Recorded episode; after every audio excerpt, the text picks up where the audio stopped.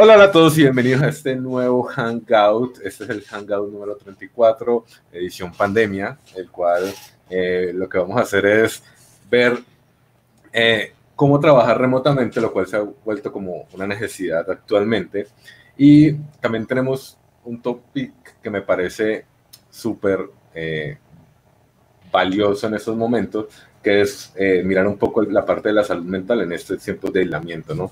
Con nosotros tenemos en estos momentos a, dos invitados especiales. Tenemos a Liliana, la cual es una psicóloga eh, que lleva como cuatro años de, experiencia y nos va a eh, como guiar un poco en esta parte de, de, salud mental. Y tenemos a Santiago Mejía, el cual es una persona que trabaja en el área de tecnología, una empresa que es casi, bueno, creo que es totalmente eh, remota, la cual es TopTal, pero dejemos que ellos mismos se presenten. Y tenemos como siempre a Nico. Nico, ¿cómo vas? ¿Todo bien? ¿Qué tal? ¿Cómo están todos? Muchas gracias por asistir en esta edición especial y esperemos eh, tocar temas bastante interesantes. Listo, entonces no sé si Liliana quiera como dar, presentarse un poco mejor eh, para todos los que me están viendo. Vale, hola, buenos días a todos. pues como ya me alcanzaron a presentar, soy psicóloga. Eh, graduada de la Corporación Universitaria Minuto de Dios. Actualmente me encuentro estudiando una especialización en infancia, cultura y desarrollo en la Universidad Distrital Francisco José de Caldas. Y también pues ya llevo bastante tiempo también trabajando eh, desde lo social comunitario en el programa Desarrollo Infantil en Medio Familiar de Instituto Colombiano de Bienestar Familiar. Buenísimo. Y Santiago, ¿quieres presentarte un poco mejor? Eh, bueno, me llamo Santiago Mejía, eh, estudié telecomunicaciones en la Universidad Católica en Cochabamba, Bolivia. Y nada, programas de hace más de 10 años. Eh, me encanta participar en concursos de programación competitiva. Y bueno, actualmente estoy trabajando como ingeniero de software en, en TopTal y trabajo de manera remota hace más o menos unos 6, 7 meses. está bueno. Buenísimo. Entonces, eh, comencemos con, digamos, el problema que busca solucionar eh, el trabajo remoto, ¿no? Digamos que más que un problema, eh, digamos que ahorita es una necesidad, ¿no? Pero cuando, digamos, todo esto se solucione, el, trabajo remoto puede ser una opción, ¿no? Puede ser una opción siempre válida, que normalmente nosotros, los que trabajamos como desarrolladores, estamos mucho más es, mucho más frecuente trabajar de esta manera, ¿sí? Pero, digamos, hay muchas personas que posiblemente antes no lo hacían y posiblemente ahora lo estén haciendo por la misma necesidad, ¿no? Entonces, yo voy a dar como, como mi, mi visión del problema que esto soluciona, ¿no? Y para hacerlo, me voy a basar en el tiempo, ¿no? Básicamente, el, el, los, los, seres humanos, el único recurso que tenemos es el tiempo, ¿no? Y digamos que cuando trabajamos, eh, estamos cambiando tiempo por dinero. Es básicamente eso, ¿no? Pero hay ocasiones, eh, digamos que hay, hay, una parte de la vida como tal, ¿no? En la cual debemos llevar un balance entre lo que es el trabajo y lo que es la vida, ¿listo? En, cuando vas a una oficina, así es una oficina, hay tiempos muertos, yo los llamo tiempos muertos, ¿no? En los cuales, digamos, nos tenemos que eh, preparar para ir al trabajo, eh, preparar las cosas que llevamos al trabajo, transportarnos hacia el trabajo, ¿sí? Digamos que si hay, no sé, eh, picos de hora, posiblemente nos va a tomar mucho más tiempo, ¿sí? Y todos esos tiempos acumulados hacen, no sé, por decirlo de alguna manera, aproximadamente eh, dos o tres horas diarias, ¿sí? Que si lo multiplicas, no sé, por 20, serían como unas 60 horas diarias, y luego si lo multiplicas por 12, es en un año pues básicamente vas a tener un tiempo muerto que podrías haber utilizado para otra cosa, ya sea para estar con tu familia, eh, aprender un nuevo skill, eh, no sé, ver Netflix, leer un libro, etcétera, etcétera. Entonces creo que el trabajo remoto otorga este, este beneficio, ¿no? De eh, poder balancear o tener más tiempo para poder utilizar en cosas que nos beneficien emocionalmente en nuestra vida. ¿Qué opinan?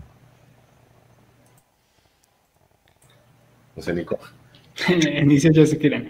Eh, a mí me causa curiosidad, sobre todo, yo estoy hace, hace más de ocho años igual trabajo de forma remoto entre freelance y ya para compañías como tal, con un trabajo, digamos que ya con un contrato, pero a nivel eh, remoto.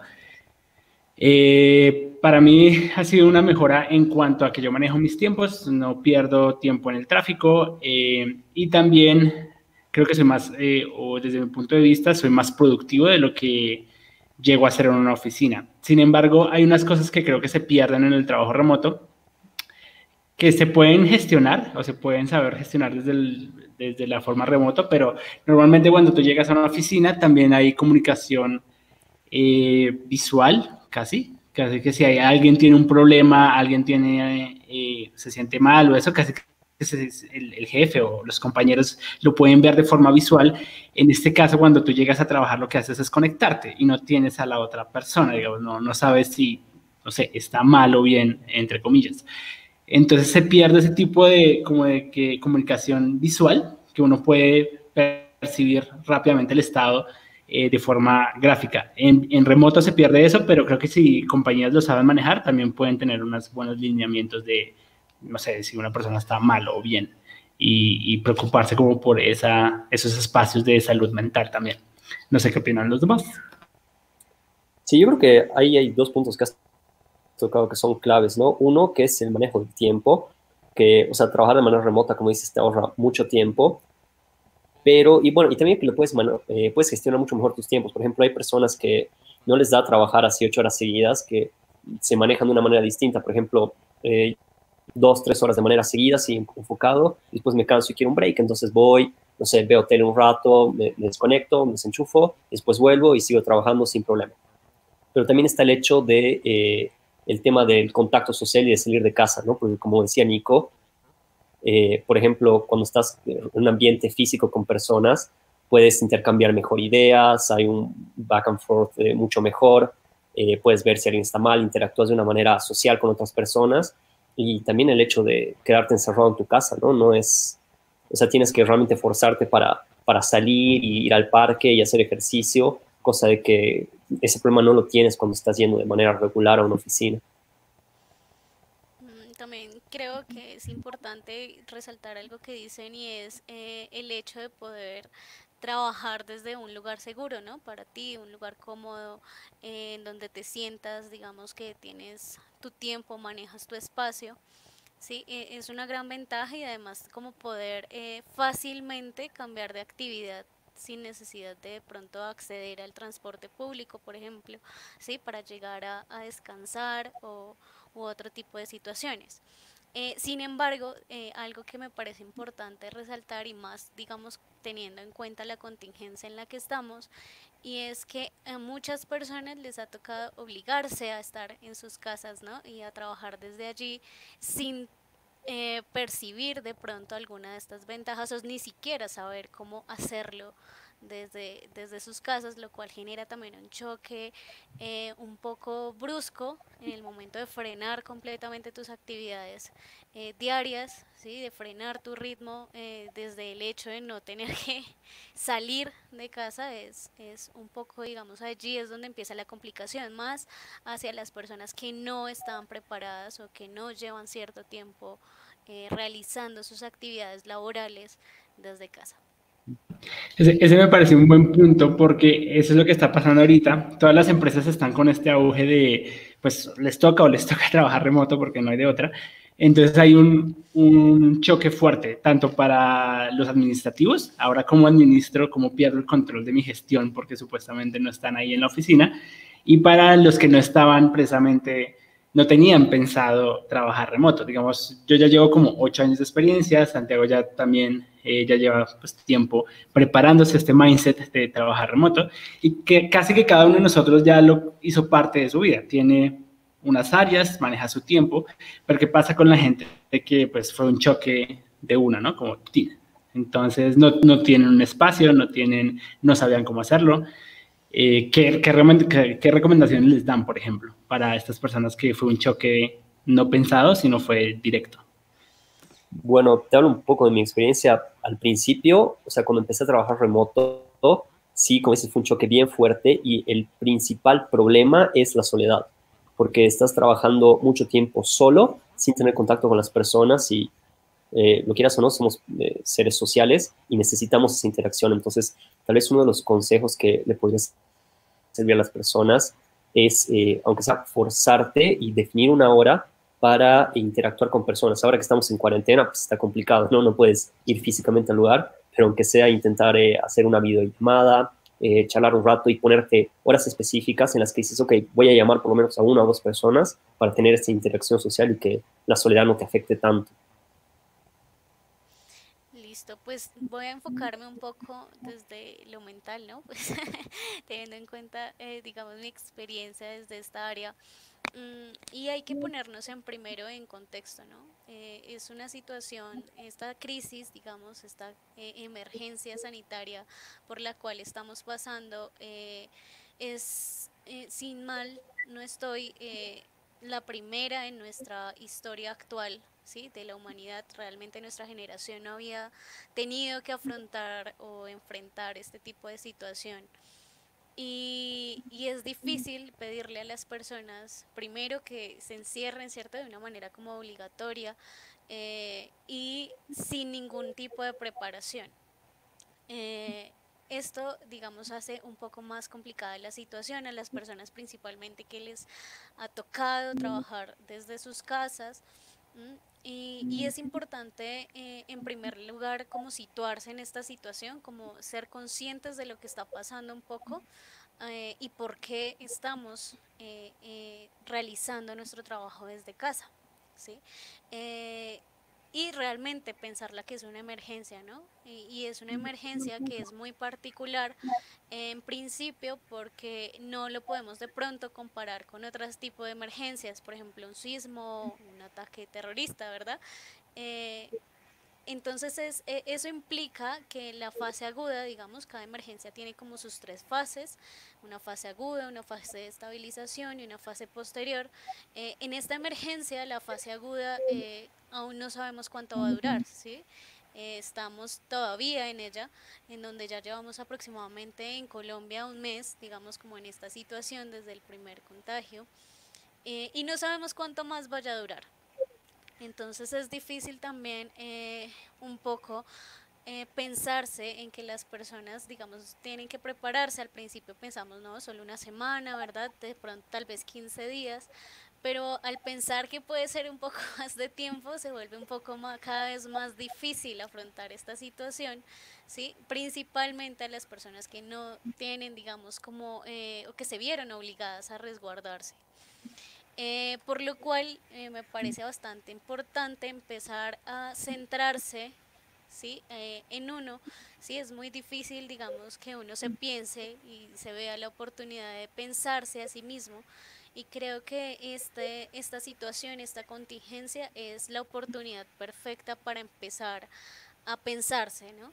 Eh, y es natural, obviamente, con todo esto, pues porque es nuevo para la humanidad, realmente es nuevo para todos esta contingencia, incluso para las personas que trabajan remotas, el hecho de ya estar en casa, no porque me guste, porque trabajo desde allí, sino porque también ya es una obligación, implica otro tipo de cosas, ¿no?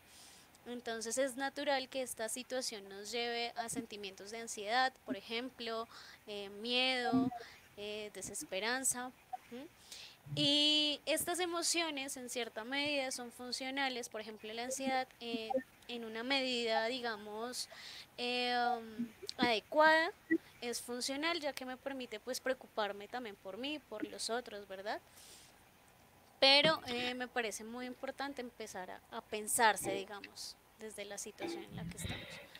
Eso, claro, eso, creo que, que, es, una, es algo que no estamos, bueno, la mayoría de las personas no están acostumbradas a, aislarse, ¿no? Digamos que, pues a mí me gusta estar solo, entonces, eh, digamos que no ha cambiado mucho mi estilo de vida, pero, eh, pero sí, sí he visto, y sobre todo en personas que son muy sociables, eh, que les ha dado bastante duro, como de, de repente no poder charlar, como tomarse un café con alguien, hablar de las cosas que hablan las personas normales y, pues de esa manera como construir esos lazos, ¿no? Pero antes de continuar con estos temas eh, internos de, de, la psiquis humana, vamos a hablar un poco sobre el tema de, de, lo remoto, ¿no?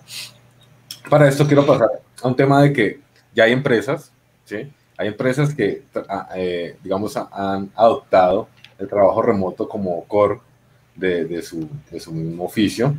Eh, entre estas, TopTal es una, una, de ellas que conozco que la, la mayoría de sus personas eh, pues trabajan remotamente y, y, esto es algo eh, pues, chévere, creo yo, ¿no?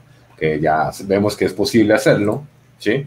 Y supongo que este, digamos, esta, estas circunstancias pueden hacer que eh, eh, muchas más empresas adopten como core ese estilo de trabajo, ¿no? Eh, empresas full remotas que yo conozco, empresas sobre todo de tecnología, porque pues es donde me muevo, eh, está como Envision, Buffer, eh, Automatic, eh, GitLab, Zapier, entre otras, ¿no?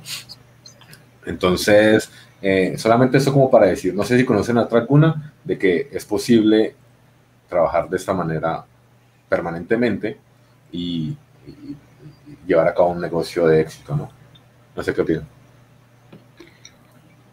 Eh, bueno, si quieren decir otras. Entonces, eh, um, a mí me parece importante mencionar, ahorita hay empresas otra vez que se vieron forzadas a, a, trabajar remoto, pero hay empresas que ya lo hacían y que construyeron modelos de negocio muy rentables. Eh, por ejemplo, Jitla es una de las empresas más grandes a nivel global de trabajo remoto y tiene un modelo de, un modelo de negocio muy, muy rentable. Eh, y todo su lo lleva a, pues, a distribuir. Eso también tiene una cosa, una ventaja grandísima y es estas empresas que trabajan remoto ya no tienen que empezar a encontrar talento de forma local. Normalmente una empresa se establece eh, y ahora tengo que conseguir pues gente que trabaje para mí, ¿no? Comprar el tiempo de ellos para pues que ahora trabajen para mí. Eh, entonces, como se ven limitadas a que tengo que contratar y empezar a pues a conseguir ta talento en, esa región. Sin embargo, cuando es una empresa que, que, tiene un pensamiento remoto, puede conseguir literalmente talento en cualquier parte del mundo. No está ligado a la zona en la que esté. Así yo esté, mi, mi core esté en Colombia, eh, tengo talento trabajando para mí en cualquier parte del mundo, lo cual lo hace de gran impacto, como funciona TopTal, como funciona GitLab.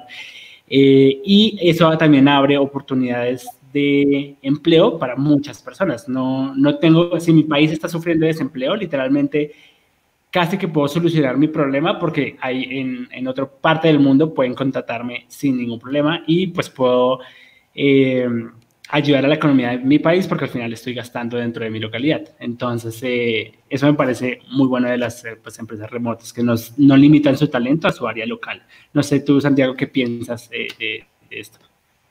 Sí, no, eh, todo lo que dices es cierto. Realmente das, estás, o sea, cuando tienes, tú tienes una empresa remota, estás dando oportunidades a mucha gente que por ahí no las tiene, porque, por ejemplo, en, en top todo el mundo y eh, realmente se nota la diferencia cuando tienes un trabajador, un, un, empleado que proviene de una región en la cual los salarios no son, eh, no pueden competir los salarios locales con los salarios que te ofrece una empresa internacional de, que realiza trabajo remoto. Y ese también es un problema para el país. O sea, para los empleados está bueno porque puedes tener un ingreso mucho mayor trabajando de manera remota con, una empresa del extranjero, sobre todo en países de, del tercer mundo que no están tan desarrollados, pero también le quita competitividad a las empresas locales porque no pueden competir con los sueldos que te ofrece una empresa internacional y entonces la, o sea, los mejores talentos van a terminar trabajando para una empresa internacional que les puede brindar un mejor salario y los que no tienen esa oportunidad o por ahí no tienen la ventaja de hablar inglés para trabajar en estas empresas, eh, terminan trabajando para empresas locales y se, se perjudican, ¿no? Las empresas locales por no poder pagar para tener un mejor talento también. Sí. Bueno. bueno, con nosotros ya entró Alejandra. Aleja, ¿cómo sí, estás? Lo logré. ¿Cómo están? Problemas técnicos del fin del mundo. Que los mensajes. Eh, bueno, Aleja es, es, una desarrolladora también, trabaja en, en, en Boni, Bonin, creo que se llama. Boni Studio. Y, y, esa empresa también tiene, eh, digamos, adoptado el trabajo remoto, ¿no? Como parte de su core, ¿no? Sí. Eh, Aleja, estábamos hablando de que es posible, eh, digamos, que una organización trabaje de manera remota, ¿sí? O sea, la adopte como parte de su core y pueda desempeñar sus, digamos, sus, sus funciones sin ningún problema. No sé qué piensas de eso. Sí, yo creo que eso es un cambio cultural. Ya en la empresa todos tenemos ese mindset, incluso ahora en la época de este coronavirus y este encierro, para ayudarnos en nuestra salud mental, hacemos dinámicas como yoga, desayunamos juntos o así diferentes clases o diferentes cosas que nos distraigan y nos saquen un poquito de, la cotidianidad, de lo cotidiano. Entonces, eh, sí, hasta las personas de recursos humanos, todo el mundo tiene ya ese mindset. Ah, eso, está, buenísimo, ¿no? Como empezar a, llevar estas actividades de esparcimiento de una manera eh, virtual, ¿no? Eso, eso lo he visto mucho ahorita en estos tiempos, que sobre todo los gimnasios se han tenido que reinventar de alguna manera y digamos que parte de eso es llevar como todas esas actividades, eh, que también son importantes, eh, a, un, ámbito virtual, ¿no? Adicionalmente aprovecho eso para empezar a hablar un poco de herramientas que podríamos o que usamos o que podríamos usar para trabajar de manera remota, ¿no? O hacer estas cosas como actividades que normalmente las hacíamos físicamente de una manera virtual, ¿no? Eh, no sé, tengo unos como unos como unos topics ahí que creo que en general son los más comunes. Empecemos por el tema como el tema de agendamiento, no sé qué piensan. O más qué piensan, con qué, qué nos recomiendan, cómo hacen eh, esta parte, ¿no? Agendamiento, ¿te refieres a qué videollamadas y ese tipo de cosas? Eh, más que todo como el uso del calendario, por lo menos Google Calendar me parece una herramienta demasiado buena. Sí, sí yo creo que esa es la que todos usamos. Pero hay otras, hay otras que igual no son pues algo malo. Por lo menos hay una herramienta que se llama Doodle, en la cual creo que es súper cool porque eh, en Doodle tú pones, eh, digamos, un evento o digamos una, una reunión, ¿no? Y digamos que en esta reunión, eh, posiblemente como todos tenemos eh, diferentes zonas horarias, ¿sí? Porque eso ya también entra a ser parte del, del día a día, ¿no? Eh, ya no estamos en el... La, la, hora no es igual, entonces posiblemente vamos a tener que flexibilizar un poco los agendamientos. esta herramienta te deja votar, ¿no? Hay otra, Calendly, que también me parece súper cool, la cual también uso a veces para, digamos, dejar los espacios que tengo eh, y, que la gente pues tome un espacio de eso, ¿no? Sobre todo cuando hago trabajo de mentoría o, debo ayudar a alguien o algo así, ¿no? No sé si se les ocurre alguna otra. Eh, um, a mí me parece, lo, lo, que a mí me ha funcionado y de por sí es, raro porque yo, yo, ya llevo pues bastante tiempo trabajando remoto y ah, ahora me volví súper fiel al, calendario. De por sí, eh, precisamente mm, para agendar varias de mis reuniones, ahora de por sí no utilizo mucho Google Calendar, utilizo el, calendario de, de, Apple, de Mac, donde hago merch de todos mis calendarios, porque pues a veces me llegan de otros correos. Y ahí es donde gestiono todo. Y casi que lo que no esté en mi calendario no, existe, literalmente. Si, si no hubo una reunión que no está en el calendario, baila, literalmente se me olvidó y fue culpa de no haberlo puesto en el, calendario como tal, o que no me enviaron la invitación, así que casi que rijo mi día. Yo no tengo muchas reuniones, tampoco soy un manager, que un manager casi que todo el día sí está en reuniones, pero las pocas que tengo están en el calendario y si no están allí, pues baila, se perdieron en, en, mi, en mi overview. No sé los demás qué herramientas usan para hacer su día a día de trabajo remoto más fácil, de comunicación, de, no sé, compártanlas a todos. Bueno, por mi lado, creo que sí. Eh, eh, Google Calendar, porque me gusta más la interfaz que el calendario de la Mac. Pero fuera de eso, también muchas de las reuniones, al, ser eh, cosas dinámicas las que hay que hacer, son así sobre el pucho, digamos. Yo me contacto con el cliente y me dice, che, tengo este problema, ¿será que podemos hablar? Dale, me conecto en 10 minutos y hablamos y la reunión por ahí dura una hora o media hora o lo que sea y con otro cliente igual cuando necesitan, ahí directamente lo solucionamos eh, inmediatamente, pero hay algunas reuniones así de sincronización que es fácil manejarlas con, con, Google Calendar. Igual como, como Nico tampoco soy manager, no tengo muchas reuniones, pero con Calendar y, y, la comunicación directa así por mensaje, programas reuniones directo. Creo que también es importante y creo que el sentido también de, de, este streaming es hablarle un poco a las personas que no están tan familiarizadas en el trabajo remoto, ¿no? Y creo que es bastante importante también organizarse, ¿sí? Organizar el tiempo eh, y cómo vas a distribuir eh, tus actividades diarias, eh, ya sea en lo laboral o, o en el estudio, ¿no? Y cómo eh, vas a dividir también el tiempo y empezar a, asociar tu lugar eh, de trabajo eh, con la casa. creo que eso es también bien importante. Sí, ese, ese, punto, ese, punto, creo que es buenísimo, ¿sabes? Porque creo que el mayor problema en el trabajo remoto es que uno se tiene que autogestionar, ¿no? Y normalmente, o por cultura, muy pocas personas lo, lo hacemos, ¿no? Eh, estamos acostumbrados a que haya alguien que encima de nosotros nos diga qué, qué, cosas hacer, en qué momentos hacerlo. Y, y, creo que esto es, es clave, ¿no? Que ahora vas a tener tanto, eh, tanta libertad que se te puede venir en contra, ¿no? Si, si, eres, si eres de esas personas que eh, no puede parar de ver Netflix o no puede parar de ver TikTok o cosas así, que, que, que les gusta mucho la procrastinación, eh, pues digamos que aquí viene un trabajo interno importante, ¿no? Es eh, cómo me organizo de una manera en que yo igual tengo que cumplir las, tareas y las tengo que cumplir bien, eh, o si no, esto no va a funcionar, ¿no? Exacto, creo que esa parte es bien importante eh, en cuanto a las personas, digamos que no tienen como esa experiencia en trabajo remoto y que se suele hacer los primeros días de trabajo remoto, ¿no? Entonces combinar actividades que no suelo hacer en mi trabajo, como por ejemplo trabajar y ver televisión, ¿sí? O trabajar y, y hacer otro tipo de actividades, entonces creo que es importante, digamos, también hablando un poco de... Eh, la asociación, digamos que hago en que ya me toca centrarme en mi casa a trabajar, ¿sí? Y es importante, obviamente, según el tiempo y el ritmo de cada uno, empezar a, a, a, diferenciar esos espacios, ¿no? En qué momento estoy trabajando y en qué momento estoy en mi tiempo de descanso, en mi tiempo libre, ¿no? Y organizar, digamos, eh, de esa manera eh, para que todo empiece a fluir de una mejor manera. Sí. sí. Yo quiero hacer una anotación.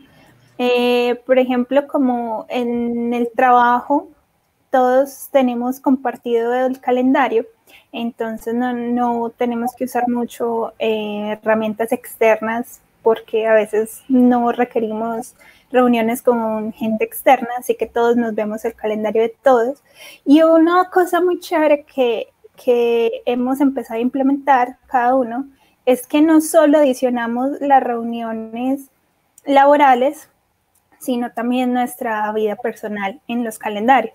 Entonces, si tengo una cita al médico, si tengo clase de X o Y cosa, y una compañera hace algo muy chévere, y es que bloquea las horas de sueño. Entonces, esas horas son sagradas para ella y no la pueden ni agendar ni muy tarde ni muy temprano, porque ella se levanta a entrenar y a hacer sus cosas y a desestresarse. Entonces, esas horas de sueño son súper sagradas para ella. Me parece muy bacano que incluya ese tipo de cosas en el calendario para que no se le vea afectada después eh, su agenda. Claro, es que digamos que esta generación millennial y los centennials están acostumbrados a, a, a, a que trabajar más es mejor, ¿no? O sea, el sueño es, cuando trabajas con el conocimiento, trabajas, tu trabajo es más eh, creativo, intelectual, las, las horas de sueño son exageradamente importantes. No lo mismo una persona que duerme bien o una persona que duerme mal, el tipo de trabajo que puede llegar a generar, ¿no? Posiblemente si, digamos, duermes tres horas, eh, digamos que esto no hay un número, ¿no? No hay un número eh, sobre cuántas horas debes dormir. Hay, hay libros súper bacanos sobre, sobre el tema. Eh, yo me leí uno de un chico que, que eh, eh, les manejaba como la parte del sueño a atletas de alto rendimiento y explicaba muy bien cómo funcionaba un poco ese tema, ¿no? Eh, pero igual, o sea, eso me parece también importante como respetar como el horario de, de sueño, ¿no?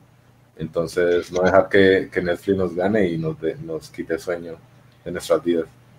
Total, yo creo que algo que mencionaba Santiago era importante eh, y es que nosotros estando en, esta industria, digamos que creativa, en donde pues trabajamos más con el, el conocimiento, eh, es bastante importante. Las, las horas de descanso son súper, súper importantes. Eso de por sí te hace más productivo como tal.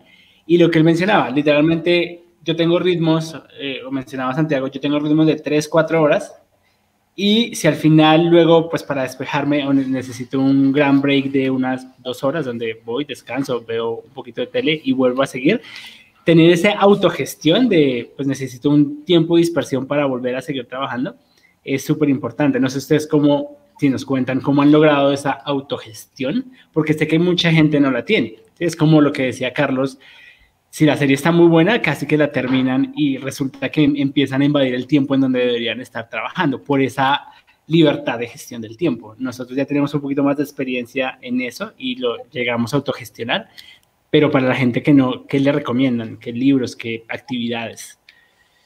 Eh, en este caso yo creo que es importante empezar a, ir cada quien a su ritmo, ¿no? Es, es diferente, eh, más en este momento que fue como tan de repente, ni siquiera tuvimos el tiempo de eh, asimilar que nos iba a tocar trabajar un montón de tiempo desde casa.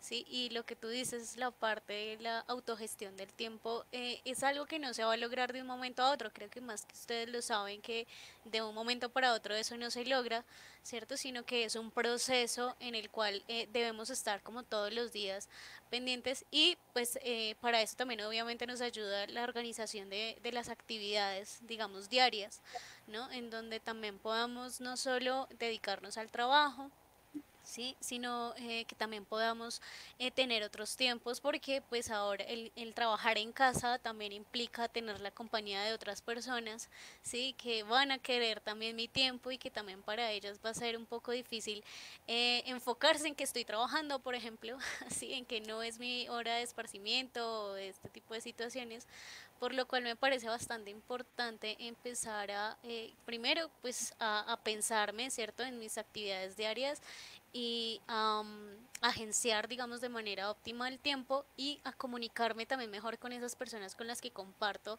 el espacio. Eh, eso por un lado y por el otro también a, a, dividir, ¿sí? como esos tiempos también, porque es importante también dejar tiempo, por ejemplo, para la familia o para mí mismo, ¿sí? Para el descanso. Entonces me parece importante empezar por eso.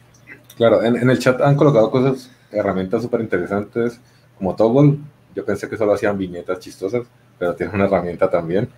Eh, eh, Zoom, eso ya lo vamos a hablar ahorita.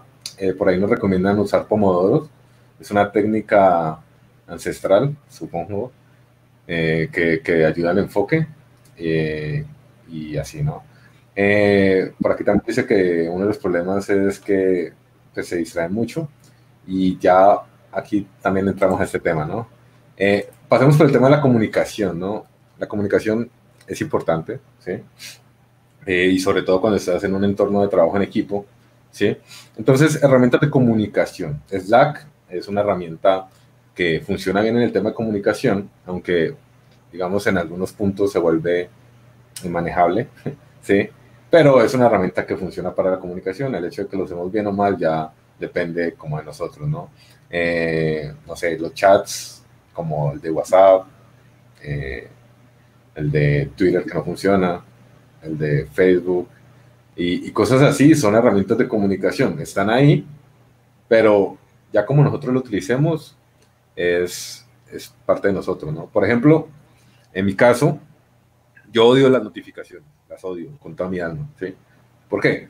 Porque es que yo me esfuerzo mucho en lograr algo que se llama el estado de flujo. El estado de flujo es un estado en el cual estoy muy concentrado en una tarea, ¿sí? Y cuando tienes notificaciones abiertas, o sea, tienes ya sea el, teléfono o, el, o el, el, computador, cada vez que ocurre una notificación, te saca de ese estado de flujo. Y volver a entrar al estado de flujo es muy, muy difícil, ¿no? Entonces, lo que yo hago es bloqueo todas las, todas las notificaciones. Yo no tengo ninguna notificación en mi teléfono ni en mi, ni en mi computador, ¿sí? Y cuando, digamos, tengo un tiempo eh, lo que hago es mirar las notificaciones que están ahí, ¿no?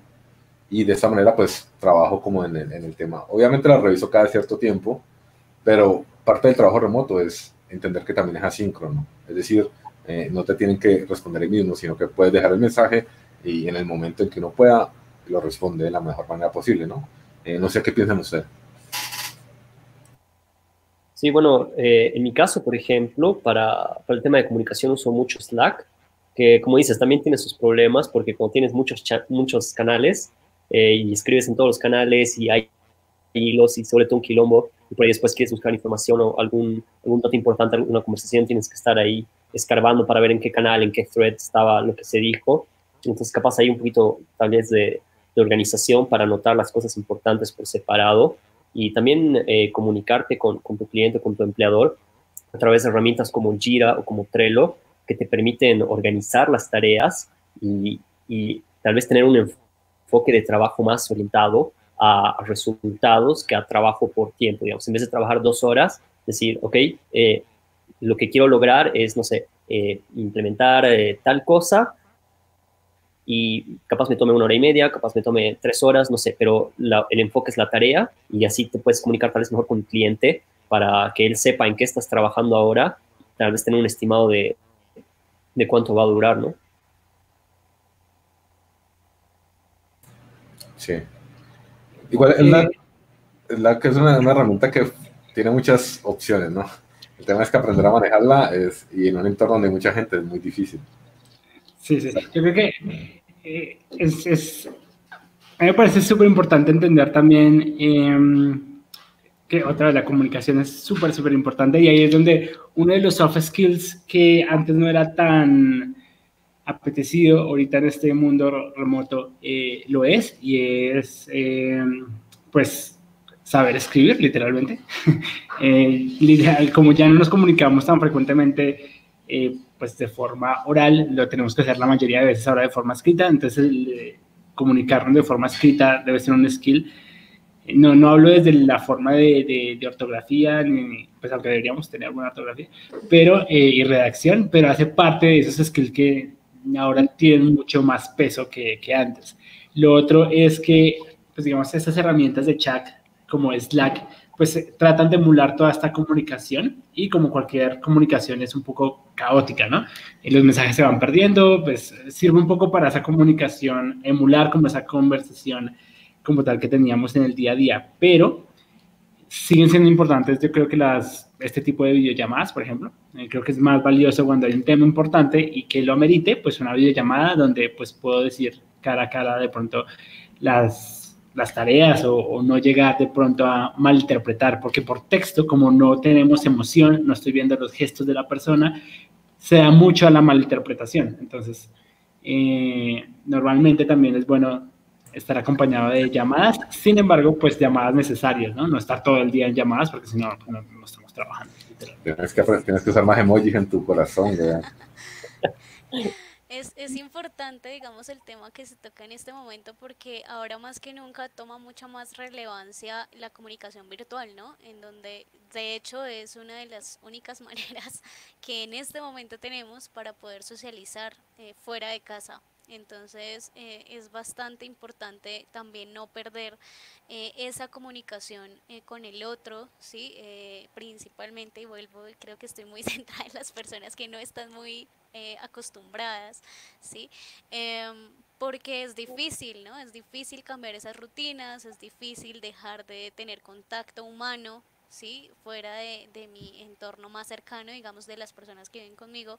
Y creo que es una de las eh, situaciones que no hay que perder de vista y es eh, el contacto social, aunque en este momento pues no se pueda hacer humano, pero sí virtual, con esas personas allegadas, eh, amigos, ¿cierto? Familiares de pronto, que me permitan también conocer cómo se están sintiendo, cómo la están pasando, cómo están afrontando de pronto esta situación. Creo que es bastante importante y pues qué bueno que nos puedan de pronto dejar eh, sugerencias de qué medios también podemos llegar a usar de manera fácil, por ejemplo, para nuestros familiares o amigos que no tengan tanto contacto con la tecnología, ¿no? Creo que sería una muy buena herramienta. Yo he visto que utilizan Zoom Entonces hacen las reuniones familiares y se reúnen todos así en la pantallita.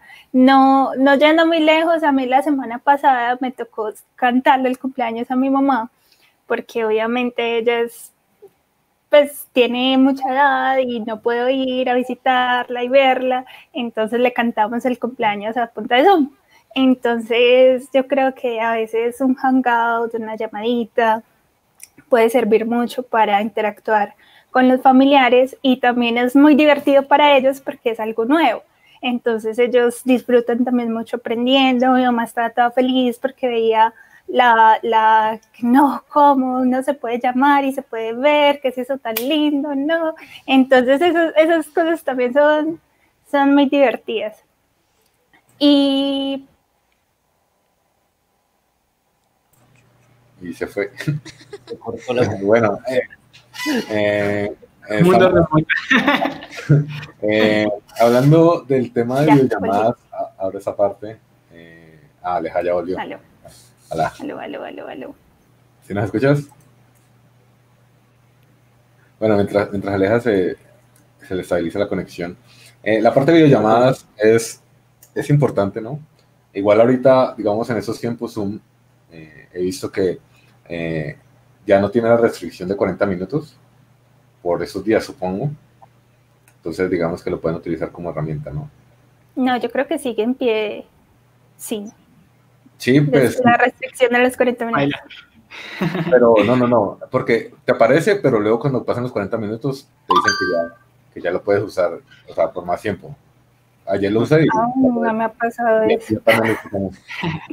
Sí, que tienen que tener fe en el, en, lo que, en lo que sigue después de los 40 minutos.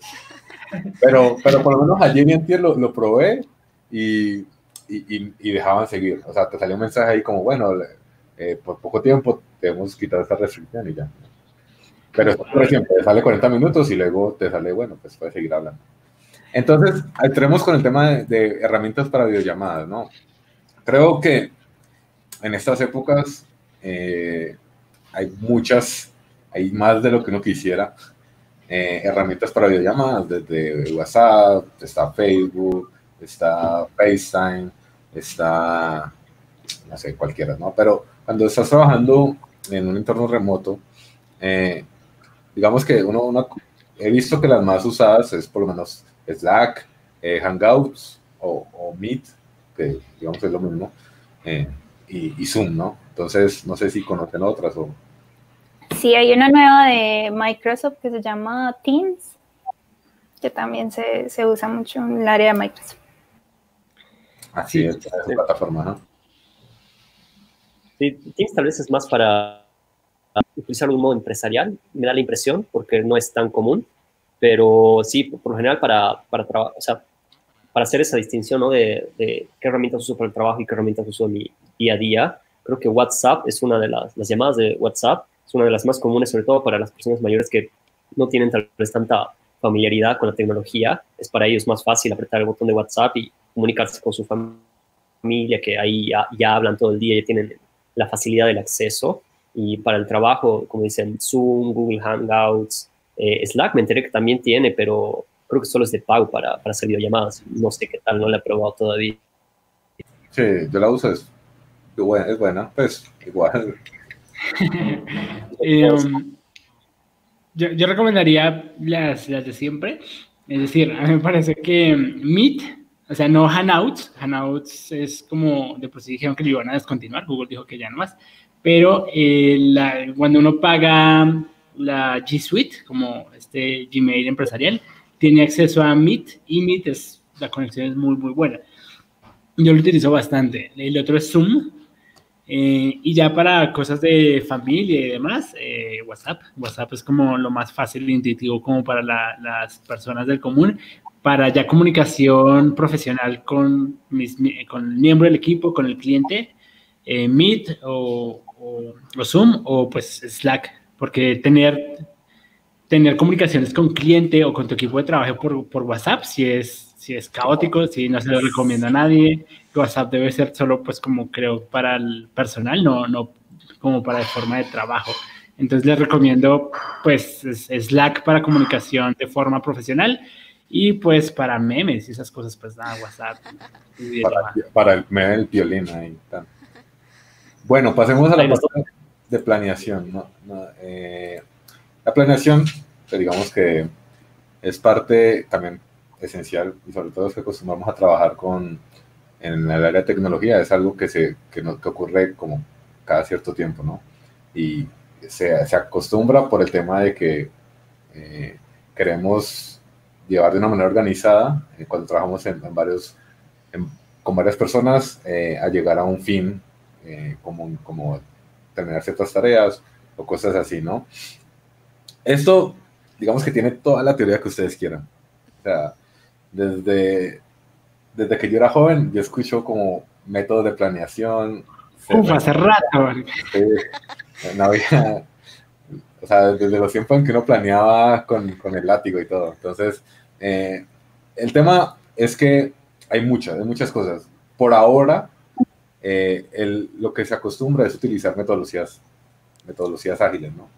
Eh, como Scrum, Kanban, etcétera, etcétera, ¿no? Y digamos que no, quiere decir que las otras no funcionen. Digamos, eh, hay cosas tan sencillas como anotar las tareas en una hoja de papel y eso es súper productivo. Entonces, eh, ¿qué herramientas de planeación o cómo hacen las planeaciones en sus equipos? ¿Qué recomiendan? Eh, no sé,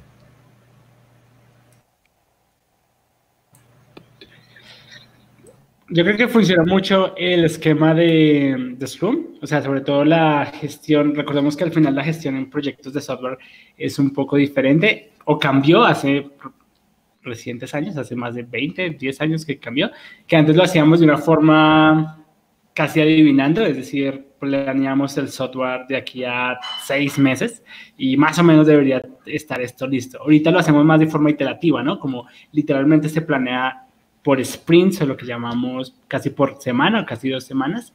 Y diario, literalmente, tenemos una reunión que es el daily, donde literalmente se comunica qué hiciste ayer, qué vas a hacer hoy y qué bloqueos tienes. Ahí es donde el, líder técnico o el manager detecta los bloqueos que tenga alguna persona. Eh, recordemos que el daily no es como para reportas, el reporte de qué hice hoy como tal o como un látigo ahí de, varios lo utilizan de esa manera, pero en teoría, en su esencia, no es como un látigo de reportenme todos los días que están haciendo, sino una forma de detectar, de saber que, en qué está todo el equipo y de que el líder técnico o el líder del, del, equipo proyecto detecte qué bloqueos tiene alguna persona para literalmente desbloquearlo y, y pues que no tengamos demoras como tal. Entonces, casi que estas micro planeaciones de semana a semana y casi que de día a día funcionan mucho mejor. Y creo que para de pronto los que estén haciendo esta migración de trabajo remoto es una gran ayuda porque les quita un poco ese peso mental de hacer planeación, sino que día a día tienes ya las tareas que en teoría deberías desarrollar.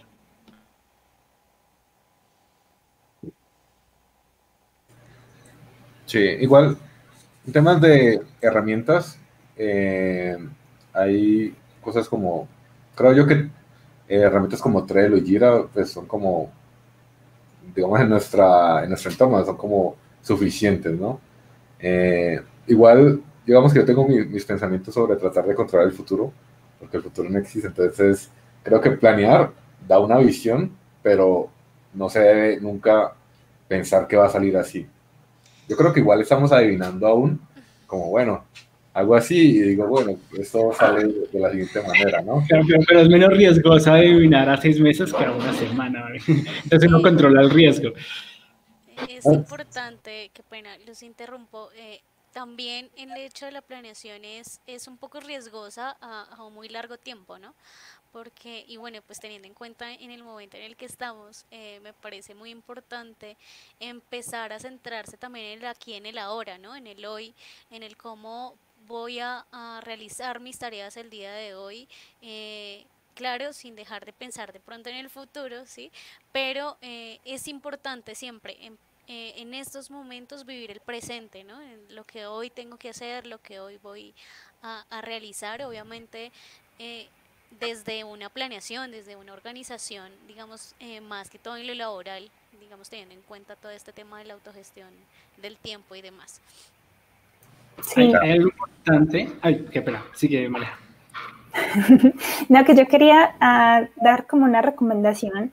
Cuando tú no estás acostumbrado mucho a planear tu día, eh, puedes utilizar metodologías como los del bullet journal, que tú te sientas en la mañana, escribes, haces como lo que quieras hacer del día, también lo puedes planear en la semana, pero también ayuda mucho a hacer tu plan, tu plan del día y te ayuda como a enfocarte un poquito en lo que quieres lograr el día de hoy. Y también hay aplicaciones, eh, por ejemplo, yo en el celular tengo una que se llama To Do, que lo que hago es que voy escribiendo cada una de las cositas que tengo pendientes, sea para la semana o para el día, y a medida que, que voy haciendo, la voy haciendo check y eso es lo más satisfactorio del mundo.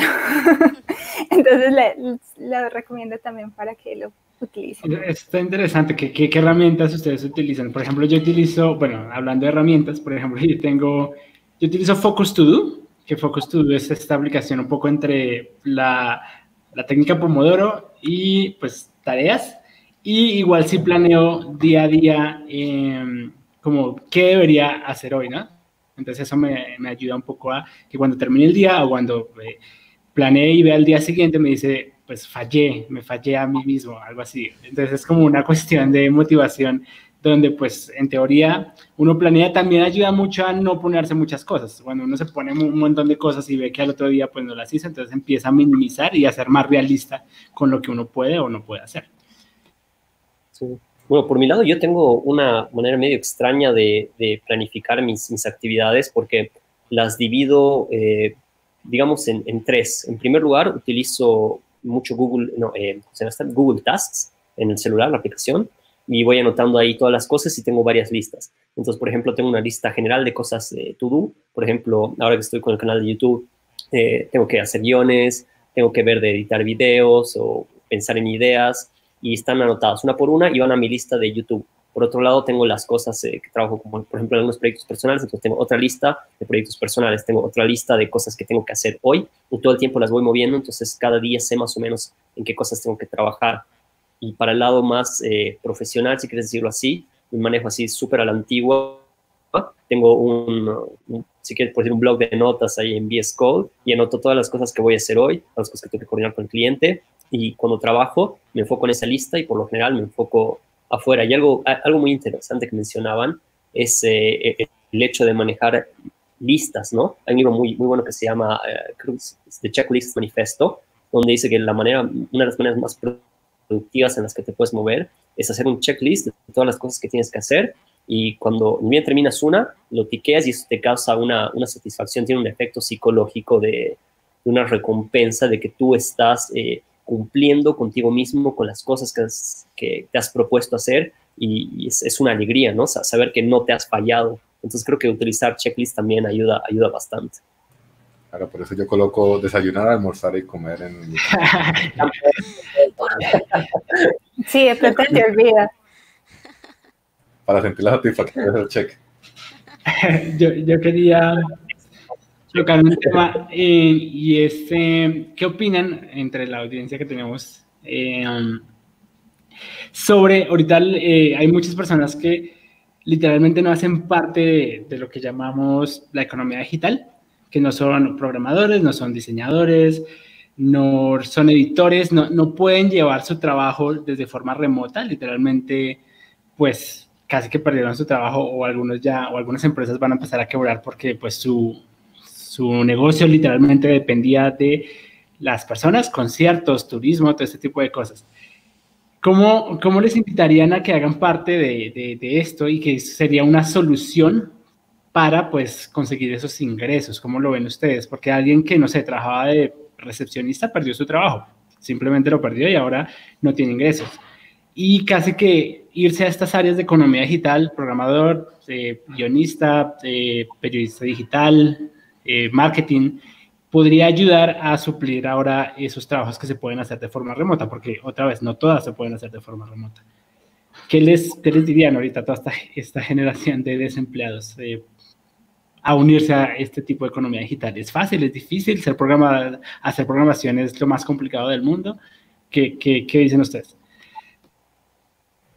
Eh, bueno, Por ejemplo, yo tengo el caso de mi hermanita, que ella tiene un local con el esposo y al haber cuarentena, pues ella tuvo que cerrar ese local.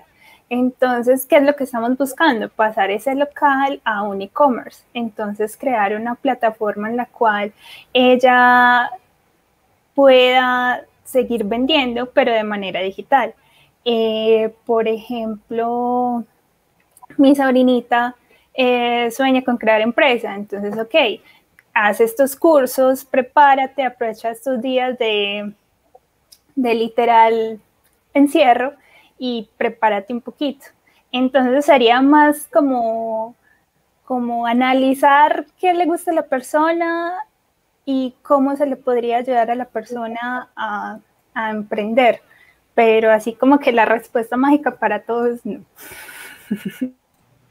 Sí, yo creo que igual esto, o sea, no creo que esto siempre ha pasado en la historia de la humanidad, ¿no? Eh, siempre hay cosas que eh, hacen que tengamos que utilizar nuestra creatividad para transformar ese, es la manera en que se hacía, ¿no? Sí, no creo que la solución sea, no, pues todo el mundo aprenda a programar, porque hay un tema y es la autorrealización de cada persona, ¿no? Todos, no todos somos iguales, ¿sí? Entonces, digamos que posiblemente la programación va a sobrevivir cualquier catástrofe, pero es lo mismo, es lo mismo. Si no te gusta, eh, vas a estar haciendo algo eh, y te vas a sentir miserable, ¿no? Porque no es, no es lo que te, te llena por dentro, no es como esa llama que te hace levantarte cada mañana, ¿no? Entonces, el, el tema es eso, es tratar de ver, no, no ver las cosas como un problema, ¿sí? sino tratar de verlas en términos de soluciones. Creo que gente que ocasiona, o sea, gente que piensa en términos de problemas hay demasiadas, hay más de las que quisiera, ¿no?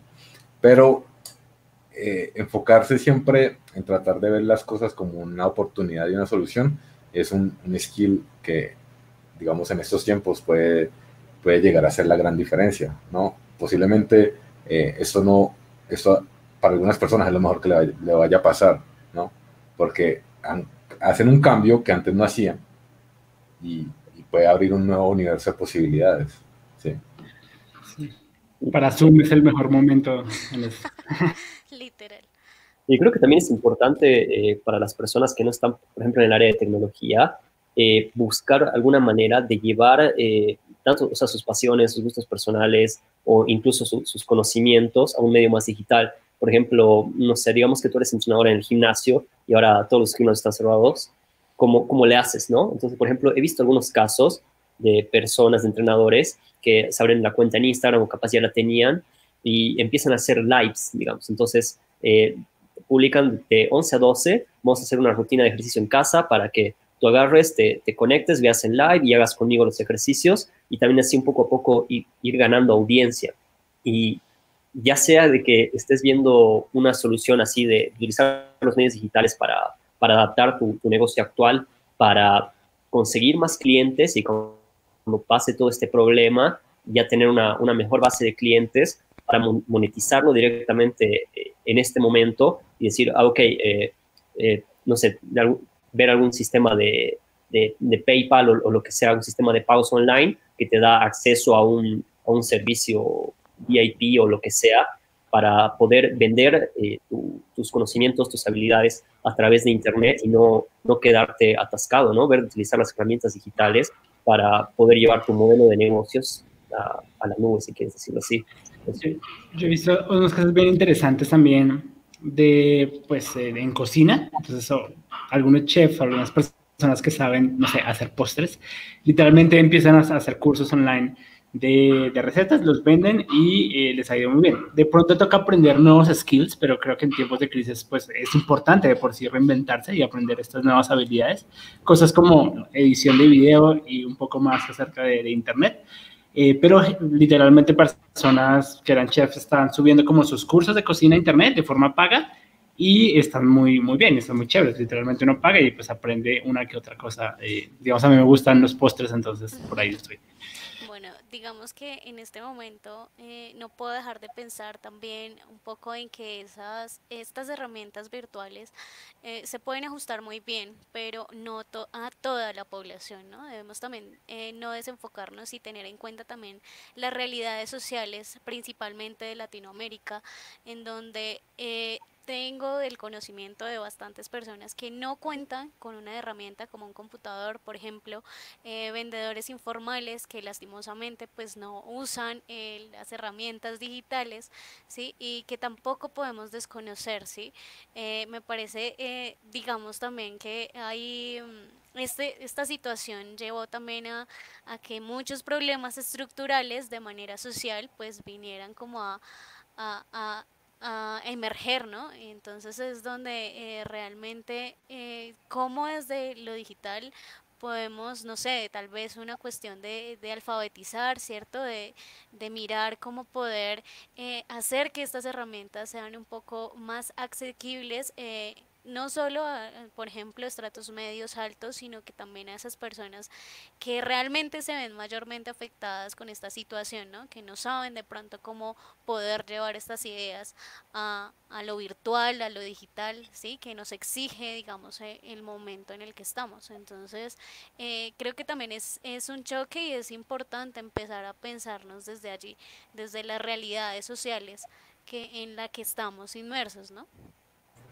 Claro, es que eso es, es complejo. Digamos que creo que no tenemos el suficiente conocimiento, eh, por lo menos acá, para solucionar temas que, eh, digamos que por el tipo, son cosas más por el tipo, el tipo político, digamos, por, por, por, las cosas de la historia como ocurrieron y las cosas que eh, pusimos acá en lugar de otras, pues estos, esto van a ser la realidad.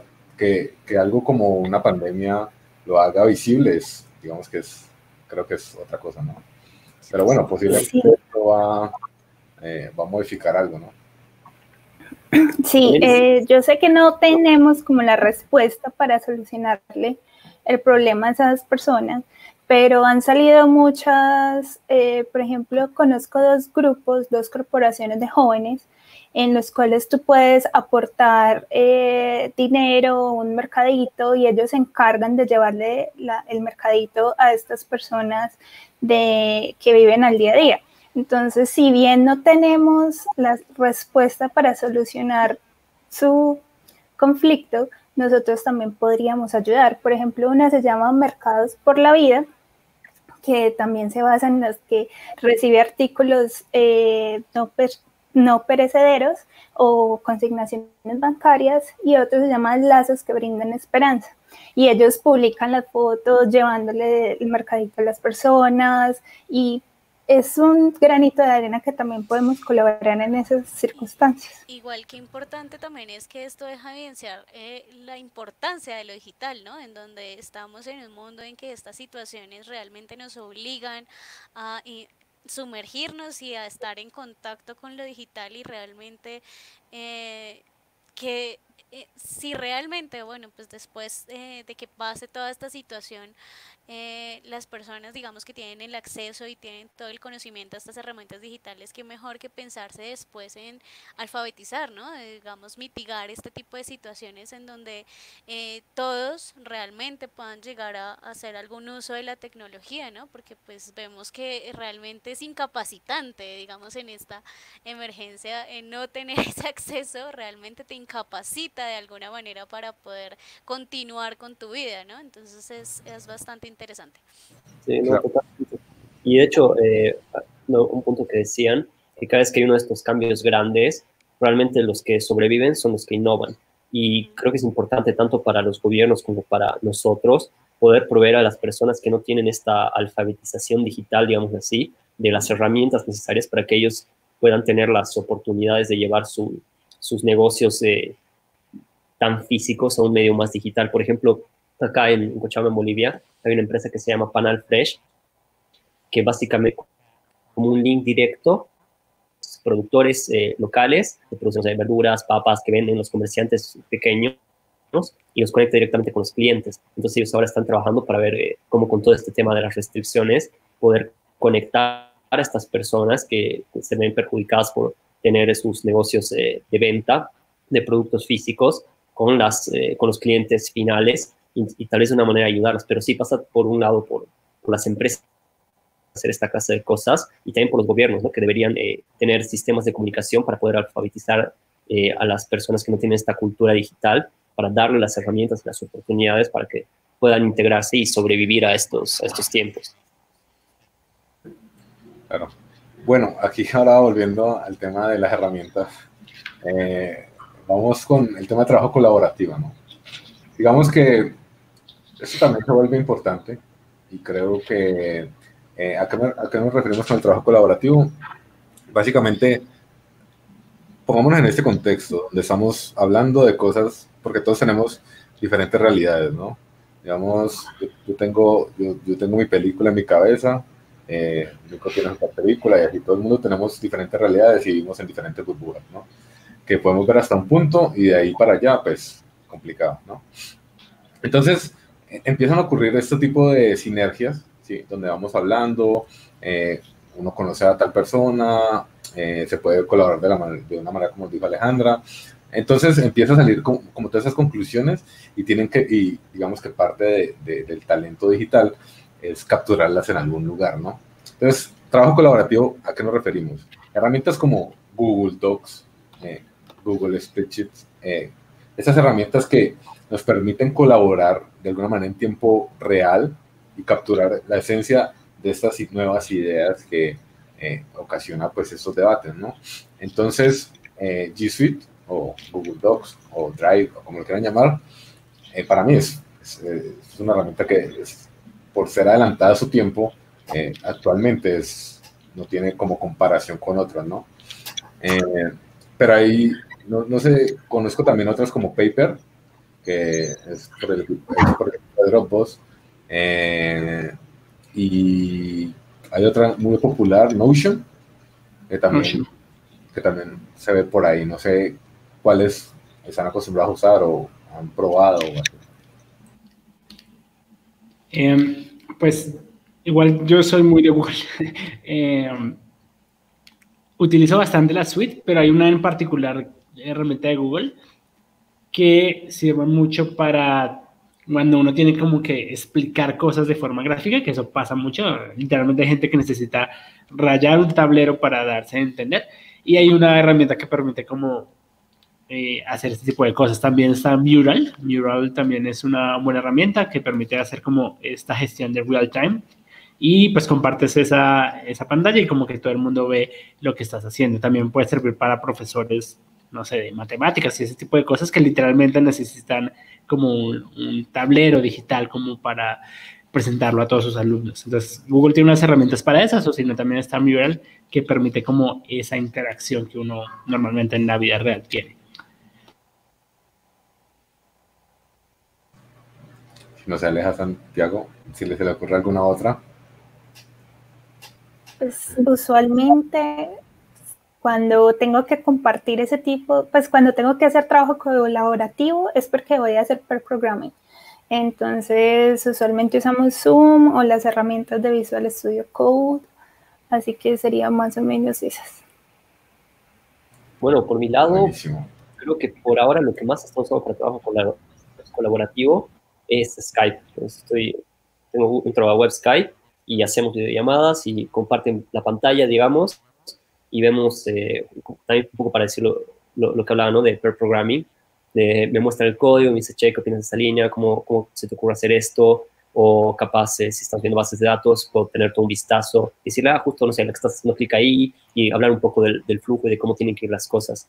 Pero sí creo que tal vez en el área de software es, o sea, más allá de, de lo de graficar que decían murales, no, no tenemos tanto trabajo colaborativo, somos un poco ermitaños tal vez en algunos casos.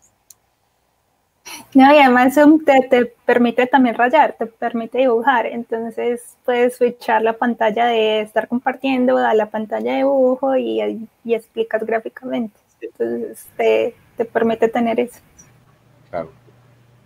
Bueno, ahora entremos a una de las partes más emocionantes de la noche, o del día, o de la mañana, ¿no? es la salud mental, ¿no? El aislamiento, eh, vuelve locos a algunos. Digamos que muchas veces es difícil eh, estar solo con tus propios demonios, ¿sí? por decirlo de alguna manera. Y, y ahora que nos, nos, obligamos a hacerlo, eh, pues esto está causando un gran problema, creo yo, ¿no? Por ejemplo, yo me baso en, en las cosas que, que, que, veo o escucho en, las redes sociales, ¿no? Cómo esto se está volviendo un gran problema eh, por el tema de tener que estar aislados, ¿sí? Y, y vernos que tenemos que modificar un poco eh, nuestro estilo de vida, ¿no? Y adicionalmente a eso está el tema de eh, cómo no enloquecer en el proceso, ¿no? No sé qué piensas. Empezamos con eh, nuestra psicóloga de cabecera.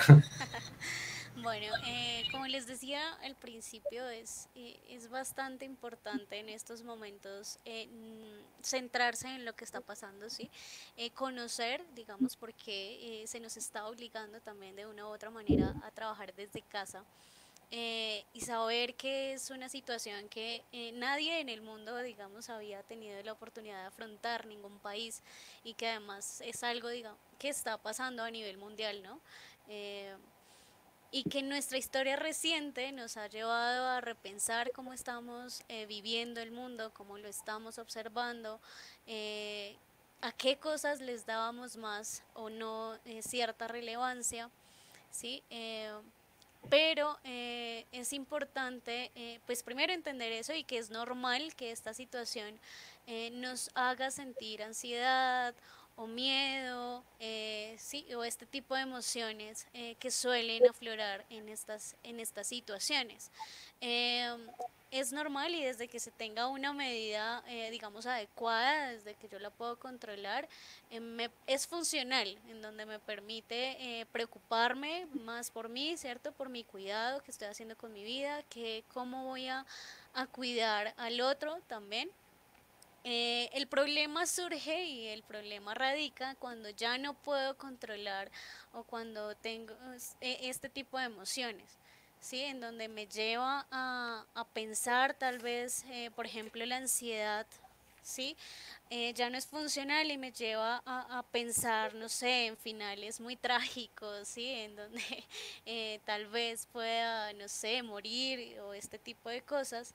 Y, y, hay que tener mucho cuidado con este tipo de emociones, digamos, un poco tan fuertes, porque pueden ser incluso muy peligrosas, incluso hasta más que el propio virus que de pronto ni nos ha llegado o nos, nos ha tocado, ¿no? En donde este tipo de, de, de emociones eh, es también muy contagiosa, ¿sí? Y es importante tener, tener cuidado con respecto a, a, cómo estamos sintiendo, ¿sí? Mm, también les decía un poco que era una oportunidad grandiosa para empezar a, a pensarnos ¿sí? en cómo, cómo estamos sintiendo. Digamos que, que, muy poco nos enseñan a lidiar con estas emociones negativas, eh, ¿cierto? Desde pequeños nos, nos dicen como tienes que estar feliz, no llores, no te enojes, pero eh, no nos enseñan a aceptar esas emociones y a vivirlas y a controlarlas, eh, por lo cual es una oportunidad súper eh, importante para aprender a, a, centrar los pensamientos primero en uno mismo, ¿cierto? Empezar a, a cómo me estoy sintiendo, cómo me hace sentir esta situación, eh, tal vez también para escuchar al otro en cómo se está sintiendo mi pareja, mis papás, mi familia, ¿sí? Porque pues es una situación eh, un poco compleja, ¿sí? Y a la cual no nos hemos podido enfrentar antes. ¿Me hago entender? Eh, yo, yo, creo que tiene que ver mucho también con algo que antes de, de la pandemia de por sí nos estaban pidiendo y, y, tenía mucho auge en la industria de la tecnología y es pues inteligencia emocional, ¿no? Como tú controlas tus emociones eh, de, en diferentes tipos de ambientes, en diferentes tipos de, de cosas, ¿no? Esto por sí ya, ya tenía una, un gran auge en nuestro sector. Eh, siempre nos estaban hablando de, de inteligencia emocional y creo que ahorita tiene mucho más sentido. Tenía mucho más sentido igual, solo que ahorita se vuelve mucho más necesario controlar nuestras emociones, ¿no? Entonces eh, sería interesante que le inviertan también a ese tipo de skills, de controlar sus emociones, creo que eso ayudaría mucho a estos sentimientos cuando uno sabe qué está sintiendo en teoría, puede eh, de cierta forma manipularlo y, o, hacerlo más maleable para que eh, pues no llegue a ciertos tipos de finales. Entonces, em, ¿ustedes qué hacen literalmente para mantenerte, mantenerse cuerdos? ¿Qué, ¿Qué, hacen en el día a día? ¿Hablan con sus familiares? ¿Juegan videojuegos eh, con, con, varios compañeros en forma online? ¿Qué hacen para mantenerse cuerdos? Yo quería, yo quería hablar de algo y era que para mí esto también deja ver otro problema en la cultura, ¿no? Y es el tema de que, eh, sobre todo en la cultura en la que, en la que yo me muevo, eh, cosas como ir a un psicólogo eh, son vistas como la solución a un problema ya cuando está en sus últimas en sus últimas consecuencias, ¿no? Cuando ya es algo que es manejable, ¿sí? Pero, digamos que por el tipo de persona que yo soy, eh, yo he estado muy familiarizado con ir a psicólogos, ¿no? Entonces, eh, yo lo veo más como, así como vas al gimnasio, el gimnasio te sirve para, digamos, fortalecer tu exterior, digamos, la parte física.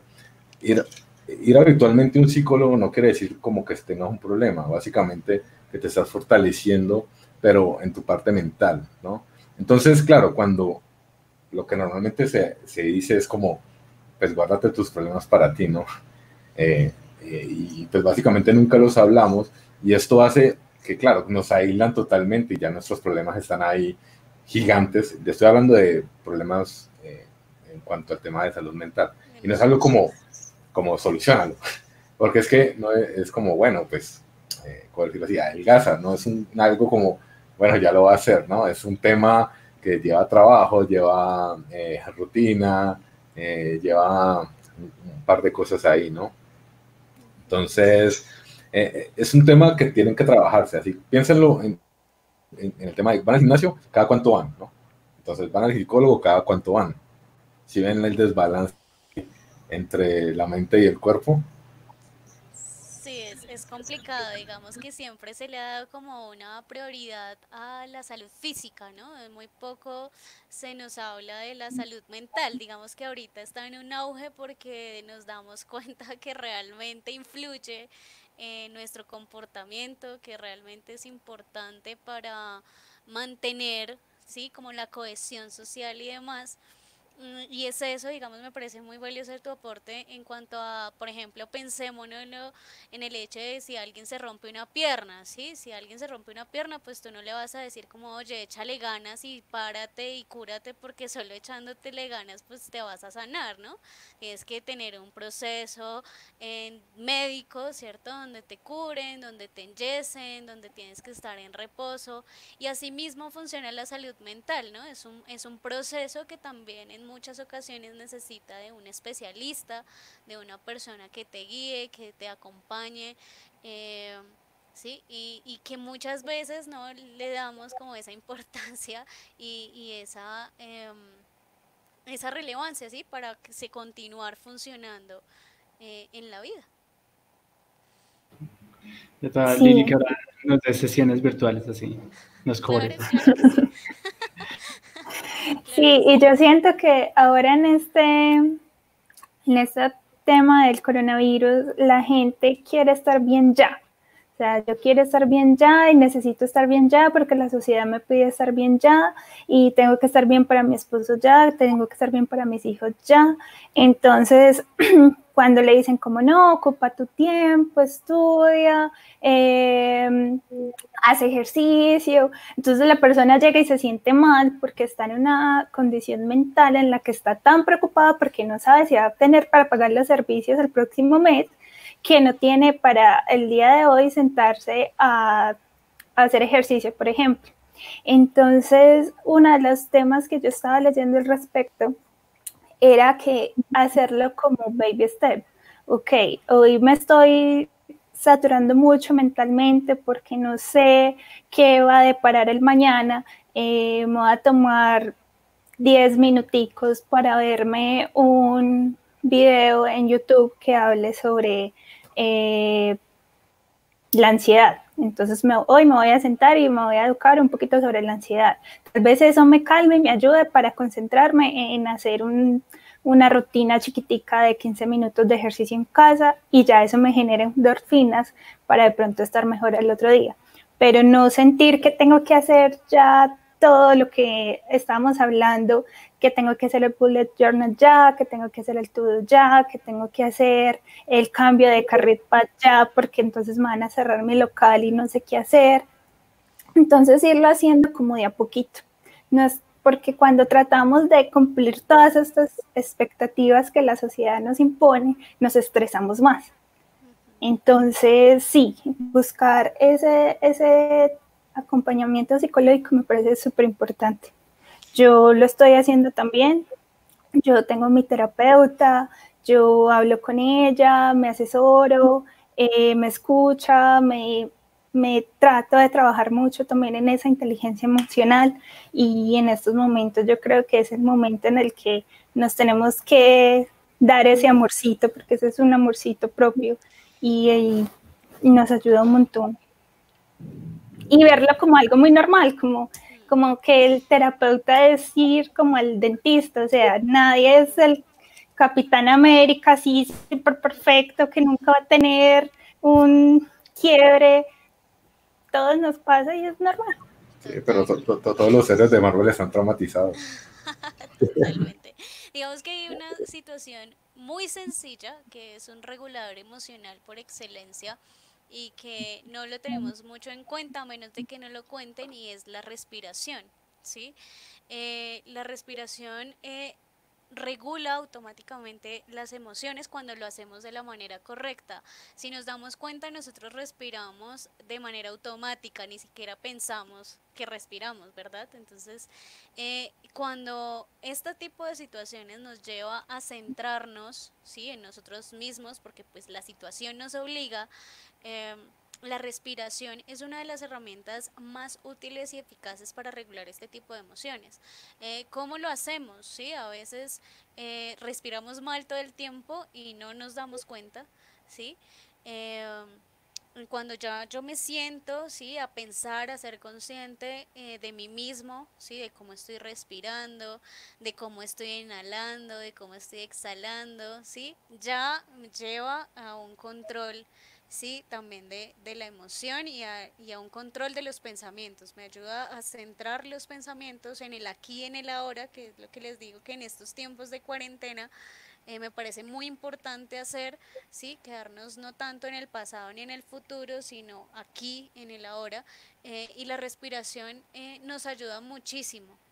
Sí, tal vez el hecho de sentarnos cómodamente, inhalar profundo, mantener un poco la respiración y exhalar, eh, eso es una herramienta bastante importante eh, cuando tenemos esas emociones intensas y de pronto un poco negativas que nos ayudan a, superar la situación. Hay algo bien interesante que, que es una técnica que se puede aplicar mucho en esta época donde realmente el estrés puede puede causar efectos feos y es el mindfulness. Básicamente, la, idea más sencilla es agarrar y poner tu alarma cada, no sé, cuánto quieras, una hora, dos horas, lo que quieras. Y cuando suena la alarma, agarras, cierras tu compu o, dejas de hacer lo que estás haciendo, te paras un cacho y respiras, como dices, de manera consciente y miras a tu alrededor, o sea, incluso las paredes de tu cuarto, el techo y darte cuenta de que estás aquí y ahora y en este momento estás bien y que sí, está bien, puede que estés ahorita con un problema económico, de que tal vez no vas a ganar lo suficiente como para comprar tu comida el siguiente mes, pero el mismo hecho de relajar tu momento y aceptar que estás bien y que tienes un problema ya te pone una base como que mejor para intentar buscar una solución, no desde el punto de vista desde la ansiedad, sino desde el punto de vista de ok, es un problema que tengo y, yo como persona sé que lo voy a poder resolver y muchas personas ahora están en lo mismo, pero por el momento estoy bien y hasta ahora me he mantenido bien y los problemas que tenga los voy a tener que afrontar desde un punto de vista más calmado. ¿no? Sí, total. Yo recomiendo al 100% eso. Yo he tenido un cambio brutal del cielo a la tierra cuando empecé a meditar porque me costaba mucho parar de trabajar. me costaba mucho tomarme el tiempo para mí, me costaba mucho eh, no trasnocharme, porque estaba en una, en una etapa en la que estaba haciendo cosas nuevas para mí en tecnología, entonces tenía que estudiar y trabajar. Entonces, obviamente no era tan eficiente como mi jefe esperaba, entonces, claro, yo trasnochaba porque yo quería hacer las cosas bien. Y cuando empecé a meditar, me di cuenta que todo ese estrés que yo sentía en el día, como que se relajaba el, el, hombro, la tensión en el cuello, todo. Y cuando volví a retomar el trabajo después de meditar, era como que, ah, ya lo veo todo claro, ya me concentro mucho más fácil, ya soy capaz de ver el problema que antes no veía. Y, meditar es, eh, en YouTube encuentras videos de, de, meditación guiada de 15, 10 minutos, no necesitas saber meditar, solamente pones el, el audio, cierras tus ojitos, te relajas y ya. O sea, no necesitas hacer nada más, poner un incienso y ya. Entonces, eh, eso es una técnica muy, muy, muy chévere. Además está comprobado científicamente que funciona, no como la miopatía. Pero, entonces, ahora vamos a ver un poco para el lado oscuro de la tecnología, ¿no? En estos tiempos de salud mental. Y es básicamente eh, las redes sociales, ¿no? Eh, por, digamos, las redes sociales, lo que buscan, su diseño, está basado en tratar de que la gente se mantenga atenta a esas cosas, ¿no? Eh, ahí hasta en Stanford hay una cosa que se llama el, el Laboratorio de Tecnología Persuasiva, y es la cual hace que por su diseño, por cómo está, tú trates de mantenerte siempre eh, enganchado con estas cosas, ¿no? Y otra cosa es que las redes sociales en la mayoría de las veces es mentira. Y digamos, en momentos de pandemia como ahora, eh, estar viendo las noticias que ocurren y pueden ser o no eh, reales, causa problemas de salud mental, ¿no? Tanto como en, general la ansiedad o cosas así, de que posiblemente el mundo se va a acabar, ¿sí? Y, o el, tema de que entras algo como Instagram o como TikTok y, es como gente feliz, pero eh, posiblemente no lo sea así, es, es, un, es, una ilusión, ¿no? Que digamos que se construye a medida que tú la haces real, ¿no? Entonces, eh, digamos que mi consejo es, la tecnología, al igual que cualquier otra herramienta del ser humano, se puede usar para cosas positivas o negativas. Eh, digamos que no recomiendo mucho eh, pasar mucho tiempo en estas redes, y sobre todo por el tema de sus propios algoritmos. Digamos, algo como YouTube, donde tú empiezas a buscar, no sé, coronavirus, luego supimos algoritmos para mantenerte enganchado, te van a llevar a, a, cosas más y más terribles hasta que terminas viendo eh, la historia de las pandemias mundiales y cómo se ven. Conspiraciones y todo.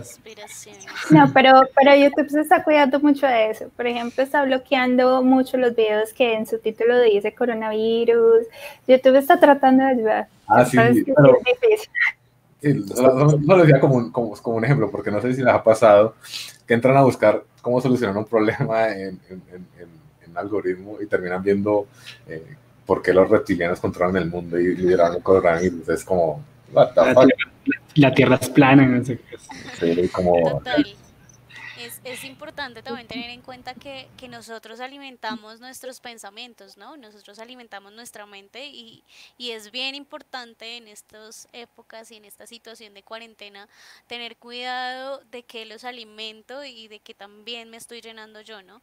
Entonces, eh, está bien, yo creo, estar informado, ¿cierto? Eh, de las cosas generales, porque pues debemos estar informados, pero debemos evitar a toda costa... Eh, eh, obsesionarnos un poco con el tema, ¿cierto? Y empezar a buscar un montón de información que lo único que hace es llenarnos de más ansiedad, de más miedo, de más desesperanza, ¿sí? Y, empezar a, utilizar también estas redes sociales para de pronto transmitir un poco más de tranquilidad, ¿cierto? De, digamos, estos espacios virtuales me parecen eh, fabulosos, pues porque también ayudan a mitigar un poco todo este tema, ¿no? Y, y, a bajar esos niveles de ansiedad, ¿sí?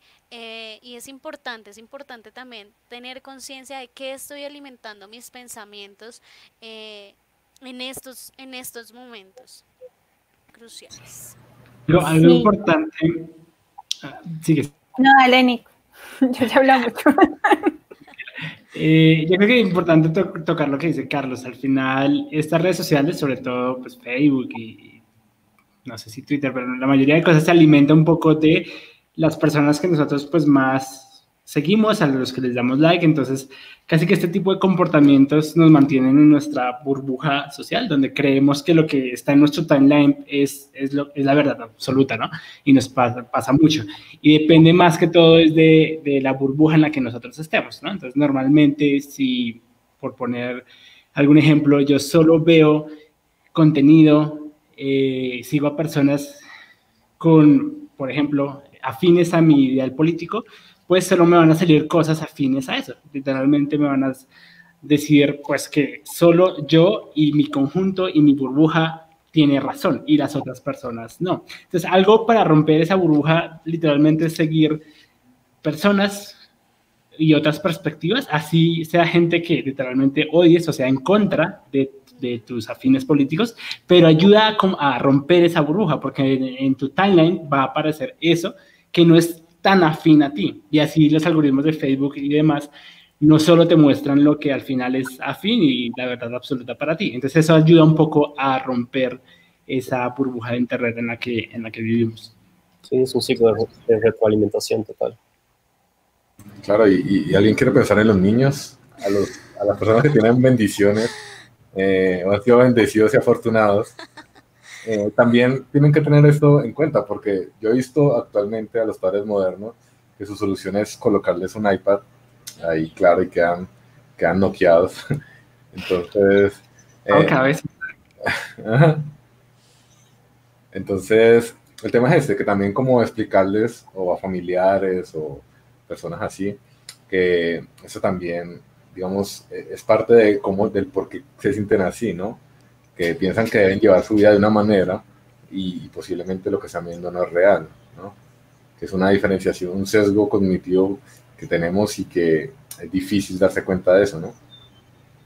Sí, pero eso también desgasta. A mí me pasó que, por ejemplo, las personas que yo quiero mucho eh, hacían una publicación de una noticia falsa entonces yo decía, ok, te voy a compartir la información oficial, eh, ta, ta, ta, esto no es así, pero las personas no les gustaba que yo les dijera, ok, esto es una información falsa y esta es la información verdadera. Entonces se llegó como un desgaste que yo dije como, ah, no, yo me voy a relajar y voy a estar compartiendo noticias bonitas y voy a enfocarme en educarme con la información oficial y no voy a entrar en, tratar de, de, educar al otro porque es que es muy complejo. Habían casos súper sencillos en los que estaban mandando cadenas de WhatsApp eh, cómo hacer un desinfectante casero con cosas que no desinfectaban realmente, entonces no estabas haciendo nada. Químicamente hablando, no estabas haciendo nada hasta cosas súper críticas de videos de una española en Colombia llorando que porque ella tenía la información y el presidente no lo quería decir de que había una cosa así exagerada de, contagiados en los que no se ha visto ni siquiera en otros países. Y lo que hace es generar pánico porque es una información 100% falsa. O sea, ya ahí no hay forma de, de, creer ese tipo de cosas.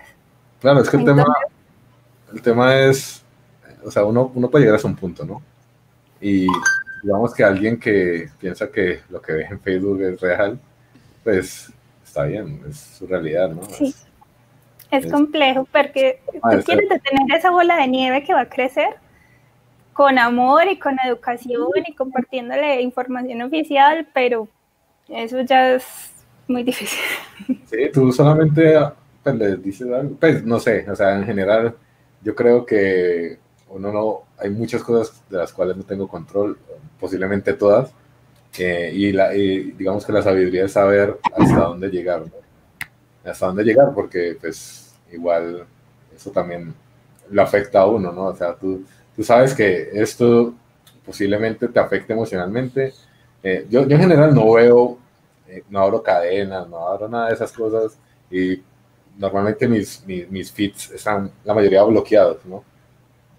por ese mismo hecho, que, que a pesar de que tú no lo quieras, por diseño, eh, estas redes se van a, se van a, como a, van a tomar provecho de tus sesgos cognitivos para eh, generarte esa sensación de, de, curiosidad, de saber más, de conspiración. Y, y, pues igual cualquier cosa, no le pone un piolín a la cosa y ya es real. Por eso es muy importante el tema del autocontrol, ¿no? Y el autocuidado, hasta donde yo me voy a cuidar en ver o leer ciertas cosas y hasta donde voy a cuidar al otro, ¿no? Para, para que también no pase eso, porque pues también es importante pensar, eh, por lo menos en las personas que tenemos cerca, eh, cómo están, que también se cuiden, ¿cierto? A nivel emocional, de pronto de ver tantas noticias, tantas cadenas, eh, es importante por lo menos velar por ese, por ese autocuidado y el cuidado del otro. Sí.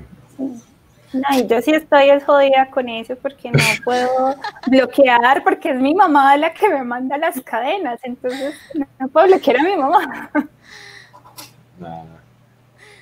Pero bueno, esa es la vida.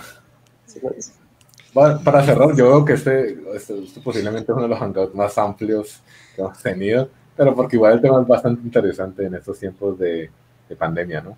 Entonces, eh, para cerrar un poco, hablemos de conclusiones que podemos sacar o, o, ustedes sacan de todo lo que hemos hablado o algún, algún comentario que quieran dejarle a nuestra audiencia. Eh, no sé, Nico, si quieres comenzar.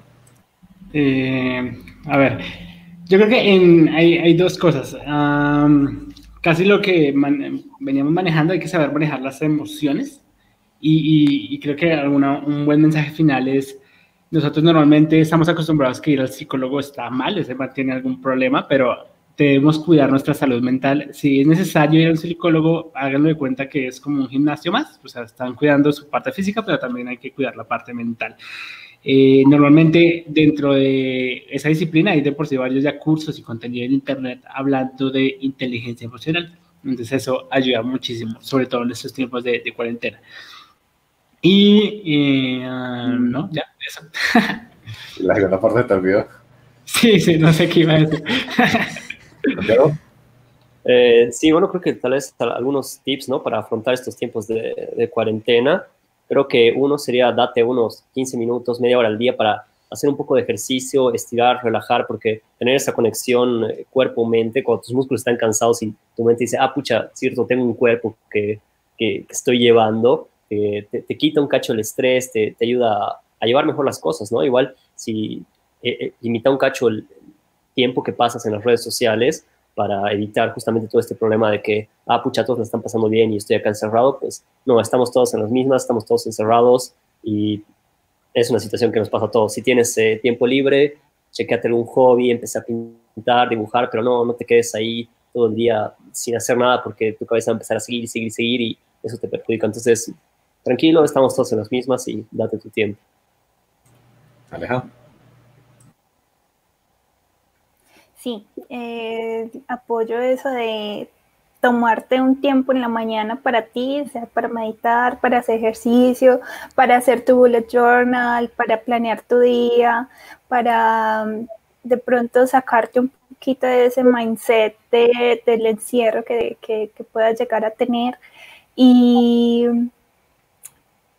y la parte de inteligencia emocional creo que sí es súper, súper súper importante porque si no estamos trabajando en nosotros mismos, no vamos a poder ayudar a los otros, no vamos a poder aportar tanto. Y este tiempo que en el que no sabemos ni qué hacer, podemos llegar y hacer un cursito, ver videos en YouTube. Eso es lo que yo hago mucho. Y en un ratico que estoy estresada con un problema de algoritmo, ok, me voy a sentar, ver este video, me distraigo y me vuelvo y me enfoco a, para hacer lo que estoy haciendo y normalizar eso, normalizar el hecho de que está bien leerte un libro de, inteligencia emocional, está bien hablar con una psicóloga, eh, mandarle un DM a Liliana para que hagan un hangout un ratico. Entonces sí, que no está, no es, no es nada raro y que está súper bien y y, no sentirte apenado ni, ni, nada, sino que sentir que estás trabajando en ti mismo y estás trabajando en fortalecerte mentalmente. Liliana. Bueno, eh, me gustaría retomar ciertos puntos importantes. Eh, primero, el centrarse en el aquí, en el ahora, eso es muy importante. Eh, la respiración, aunque sea algo que hacemos de manera automática, eh, me parece fundamental en estos tiempos eh, hacer este tipo de mindfulness, como lo de pronto lo decía Santiago, sí. Mm, empezar a, adaptarse de, de información desde fuentes oficiales, eh, ya sea la OMS, el Ministerio de Salud, sí, pero hasta cierto punto, sí, em, darnos nuestros espacios propios, eh, cuidarnos a nosotros mismos, sí, eh, tratar de no tener siempre nuestro lugar de trabajo con el lugar de descanso, tratar de dividir un poco esos dos lugares, súper importante. tener muy organizada nuestra lista de tareas de pronto, eh, a diaria, ¿sí? Eh, y pues no perder la socialización y, la comunicación con, el otro. Creo que eso es importantísimo, eh, hacer uso de pronto de estas plataformas digitales y siempre mantener, buscar a quien de pronto poderle contar mi día, cómo me estoy sintiendo, me parece bastante importante. ¿Sí? Y saber de pronto a qué acudir o a dónde acudir en ciertos momentos. Listo. Nico, ¿qué te acordaste de la segunda? sí, sí. Eh, bueno, primero, muchas gracias por estar a todos y si llegaron hasta el final, en verdad, creo que es, este es uno de los más largos que hemos tenido eh, y, estuvo muy interesante. Eh, una recomendación final, yo creo, es recordemos que redes sociales como Instagram o como TikTok es la mejor versión de, las, de la vida de cada una de las personas. Entonces, de por sí está demostrado que estar mucho tiempo allí a veces causa un efecto contrario, que es como, ¿por qué no tengo esa vida perfecta que, que, la mayoría tiene en Instagram? Y literalmente Instagram está diseñado para mostrar la mejor versión de ti. ¿sí? Tú no publicas como que estás en miseria, literalmente publicas que estás en la playa y ese tipo de cosas. Entonces recordemos, al menos si lo tenemos en la mente, vamos a saber que simplemente es o mentira o simplemente es la mejor versión de las personas y no siempre es así. Todos tenemos problemas y, y, ya. Entonces, de pronto despegarse un poquito de estas redes sociales está bien, o al menos que lo tengas en cuenta cuando las estés viendo, que no es que ellos tengan una vida perfecta, sino que literalmente así es Instagram. De esto funciona literalmente, de mostrar la vida perfecta de todos los demás.